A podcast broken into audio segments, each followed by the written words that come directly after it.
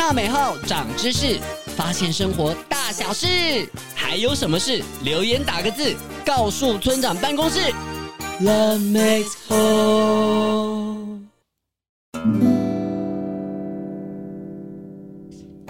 以下是来，以下以下是来自于，以下是来自于懒人妈妈说故事的妞妞姐姐的疑问。村长，那个我最近跟我女儿啊在说故事的时候，我们遇到了很多动物叫声的时候，都不知道怎么表现呢。哇，这个村长最会了。来，Samantha，你说说看，哪一个动物叫声你想学的？我教你。呃，兔子你会怎么叫啊？兔子哦。哦，这是兔子的叫声啊，啊因为它在吃萝卜。哦，原来是这样。对。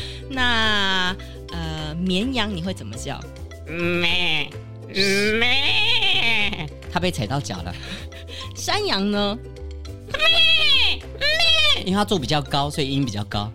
那麋鹿呢？麋鹿哦，哎，不好意思，请问一下，那个中山路怎么走啊？啊 请你左转，再左转，你就你就迷路了。了解。那马的叫声是什么啊？马的叫声很简单呐、啊。